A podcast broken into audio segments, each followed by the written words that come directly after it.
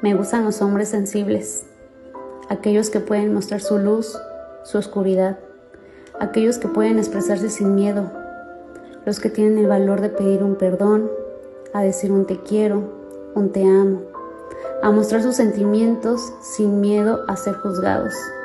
Cuando te veo, me veo en ti. Estoy convencida que los sentimientos es el tesoro más grande que poseemos y el poderlos expresar es una bendición.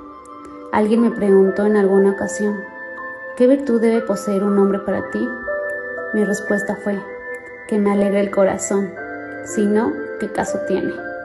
Hoy agradezco tu existencia en mi vida y deseo que la vida te sonría en cada momento. Gracias.